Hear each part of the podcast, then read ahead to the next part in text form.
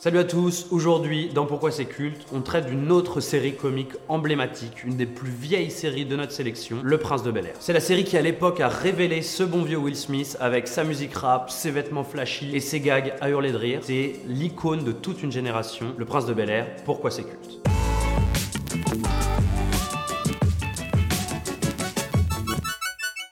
Le Prince de Bel Air, The Fresh Prince of Bel Air, est une série télévisée américaine de 148 épisodes de 25 minutes. Elle a été produite par le jazzman mythique Quincy Jones. Elle a été diffusée de 1990 à 1996 sur la chaîne NBC. Pour la France, il faudra attendre 1992 où elle est diffusée sur Antenne 2, comme on disait à l'époque. L'histoire, c'est celle de Will, un adolescent de 17 ans qui, sur les conseils de sa mère, quitte les quartiers pauvres de Philadelphie pour aller vivre chez son oncle, un riche avocat de Los Angeles.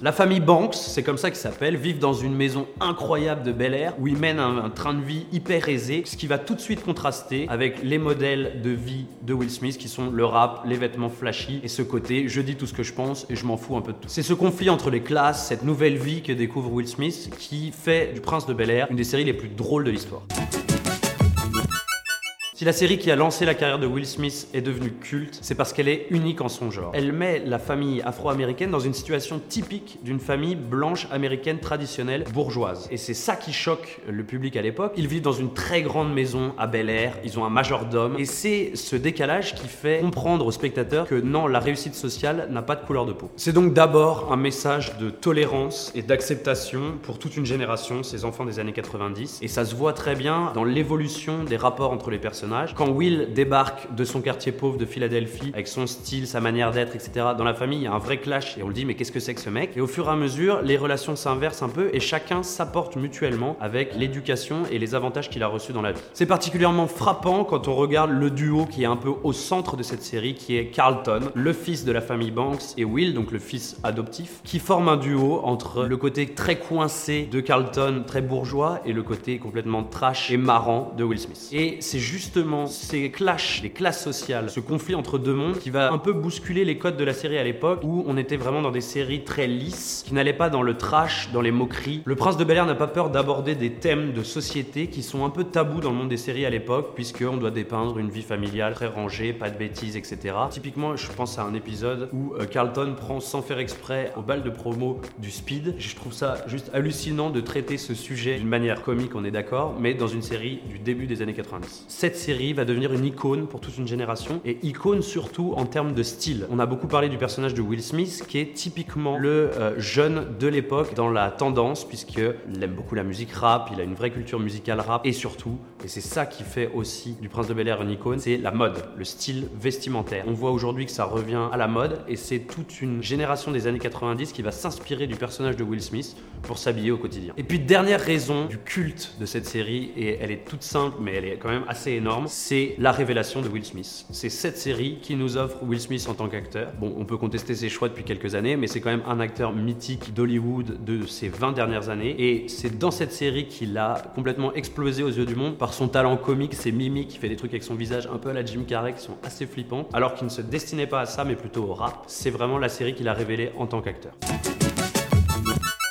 Will Smith, c'est donc le personnage principal de cette série, Le Prince de Bel Air, et ça tombe bien parce qu'il joue son propre rôle. Le personnage s'appelle William Smith, que tout le monde appelle Will, et c'est cet ado euh, des quartiers défavorisés de la East Coast, donc de Philadelphie, qui se retrouve dans les quartiers UP de la West Coast et qui est en complet décalage avec l'univers qu'il découvre. Et donc il va beaucoup s'en nourrir, il va aussi décoincer une partie des gens et peu à peu découvrir comment entrer dans l'âge adulte. Mais Will Smith ne serait rien dans Le Prince de Bel Air sans son pendant Carlton, qui est le fils de la famille Bank, qui est joué par Alphonse Alfonso Ribeiro, pas fait grand chose depuis, le pauvre. Lui, c'est le petit-fils, bourgeois, bien rangé, très carré, très coincé, qui cache une folie à l'intérieur de lui. C'est certainement le personnage le plus fou, qui, au contact de Will Smith, au fur et à mesure, va laisser échapper sa folie. Et ça donne des trucs incroyables, et notamment le truc le plus mythique de cette série, la Carlton Dance. Donc ces deux personnages, qui sont un peu le duo central de la série, vivent sous le toit, donc le fil et le temps de Vivial, qui sont eux le prototype du bourgeois blanc traditionnel américain, et c'est ça qui est marrant, et c'est la réussite incarnée. Avocat brillant pour le fil, Viviane Banks qui a adopté toutes les traditions et les habitudes de la vraie bourgeoise. En plus de Carlton, euh, Oncle Phil et Tante Viviane ont deux autres enfants euh, qui sont assez différentes. Il y en a une, Hilary, qui est le portrait craché de sa mère, c'est-à-dire hyper snob, hyper égoïste, euh, qui ne pense que aussi à la richesse extérieure. Et puis la plus petite, Ashley, qui elle au contraire a envie de grandir, de s'émanciper de ce cadre un peu carré, un peu coincé, et qui est très couvée par son papa, mais c'est justement au contact de Will qu'elle va peu un peu s'ouvrir au monde et l'apercevoir différemment. Pour finir, je voulais citer deux autres persos qui sont pas des membres de la famille, mais qui sont tout aussi importants. Le premier, c'est Jeffrey. Alors lui, c'est le majordome de la maison, c'est l'incarnation aussi de la réussite et de la bourgeoisie de la famille. Et lui, c'est toujours très classe, tiré à quatre épingles, euh, que de pie, le majordome qui fait, qui s'exécute, qui est parfois quand même euh, une sorte d'esclave moderne puisqu'il doit être au four et au moulin, et qui a une forme d'humour pince sans rire à l'anglaise qui est juste à tomber. Et le dernier, c'est moi, c'est mon petit chouchou, mon petit coup de cœur, c'est le meilleur pote de Will qui euh, s'appelle Jazz et qui vient tout le temps squatter à la maison. Alors si Will Smith est détonateur et casse les codes de la maison, lui il les fracasse. Il arrive, il a aucun, aucune éducation, il s'en fout complètement et il vient squatter et ça donne un gimmick dont on parlera tout à l'heure. Il se fait tout le temps jeter dehors par Oncle Phil n'en peut plus de voir sa tête. Comme dans toute bonne série qui se respecte, il y a des guests et là il y en a une liste. euh, vous pouvez aller voir sur internet, il y en a une liste incroyable. On a sélectionné quelques-uns à signaler aussi qui jouent leur propre rôle, puisqu'on l'a dit, la série essaie de dénoncer une société qui existe. Il n'y a pas du tout de fiction. Donc chacun vient faire son petit clin d'œil et aussi prendre sa petite, euh, sa petite soufflante. On pense particulièrement à ce bon vieux Donald, Donald Trump, qui débarque dans un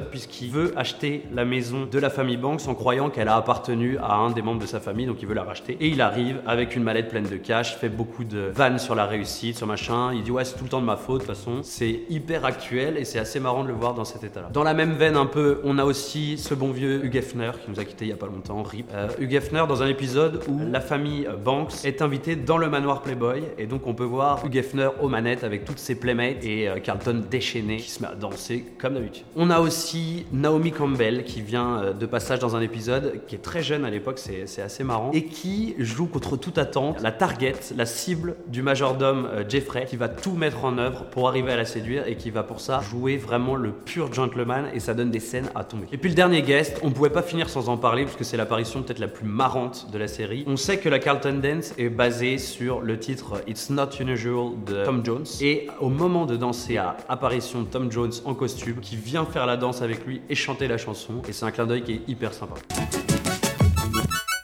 On parle de la danse de Carlton et ça tombe bien puisque c'est peut-être la scène la plus culte de la série. Il le fait à tort, à travers, tout le temps, dans toutes les situations. Et cette danse, au final, c'est clairement la preuve que, au fond du mec coincé, très bourgeois, très puritain, il y a un mec complètement barré qui ne demande qu'à exploser et ça, Will va se charger de le décoincer au fur et à mesure.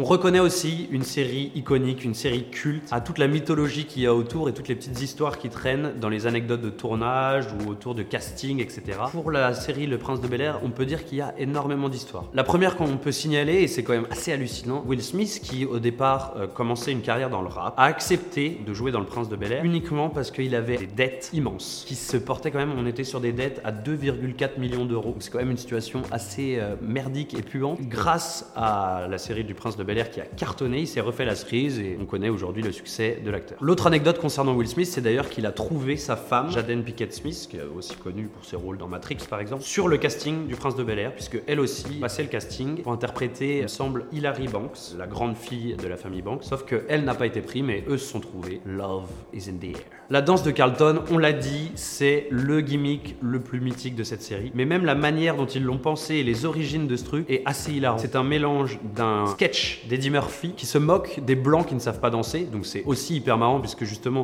la série du Prince de Bel Air joue vachement sur ça, les blancs, les noirs. Et c'est ça mélangé avec, autre clin d'œil marrant, un clip de Bruce Springsteen où il danse avec une jeune fille qu'on reconnaîtra plus tard, Courtney Cox, qui est l'actrice de Friends, et qui est dans le clip et qui fait une danse un peu ridicule. Donc ils ont mélangé ça. Et Alfonso Ribeiro, l'acteur de Carlton, a dit Ouais, je vais en faire un gimmick et je vais tout le temps la faire cette danse. C'est souvent le cas pour les séries cultes. La série a été sauvée par les fans. On avait parlé de Malcolm qui avait été un carton et il y avait une anecdote, elle n'avait failli pas voir le jour. Là, elle a failli s'arrêter au bout de la saison 3 la série du Prince de Bel Air, puisque NBC avait pris cette décision, mais une énorme pétition a fait qu'elle a été reconduite pour 3 saisons supplémentaires. Quand on parle d'héritage du Prince de Bel Air, on parle forcément d'un genre bien précis de série qui est la sitcom familiale. Le Prince de Bel Air est l'une des premières séries à développer tout ce code, ces règles de la sitcom familiale avec les traditionnels applaudissements, exclamations du public en off, les comportements très caricaturaux. Tout ça aggloméré fait que ça a eu énormément de séries qui sont forcément inspirées de la manière dont ça a été construit. On pense à Notre belle famille, La vie de famille, tous ces trucs avec Steve Urkel, etc.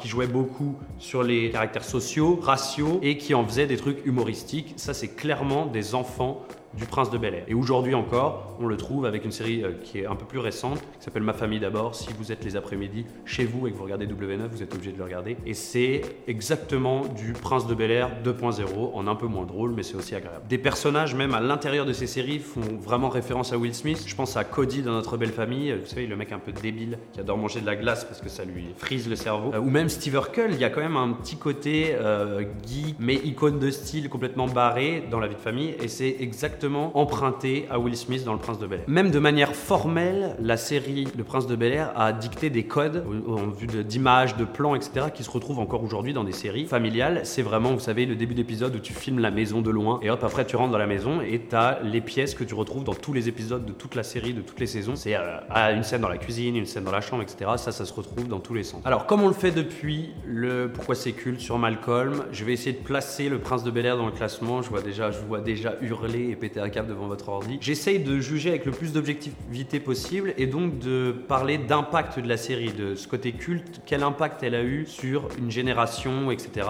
Pour moi, Le Prince de Bel Air pourrait se classer à la deuxième place juste derrière Friends. Elle a peut-être, cette série a peut-être eu un impact moins important sur le monde des séries Buffy, mais elle a eu un impact beaucoup plus important au niveau social et au niveau de l'icône de mode, de lifestyle, etc. C'est une série qui a quand même eu des effets de fou sur la société américaine et par répercussion sur la société française. Encore une fois, comme je vous l'ai dit, vous êtes libre de me dire ce que vous en pensez, vous êtes libre de m'insulter si vous pensez que je suis en train de délirer complètement. J'essaie de faire le plus objectivement possible et ça se trouve ça va encore changer. Donc voilà, c'est ça qui est marrant, c'est que c'est mouvant et chaque semaine on va essayer de bousculer le classement. Voilà, c'était évident avant même que ça commence, mais j'espère que vous avez mieux compris pourquoi la série Le Prince de Bel Air est une série culte. On se retrouve très rapidement pour un autre pourquoi c'est culte. On a beaucoup de sujets sur le feu, ça va être du gros dossier et je vais bien travailler ça. En attendant, comme d'habitude, likez, partagez, abonnez-vous. Ciao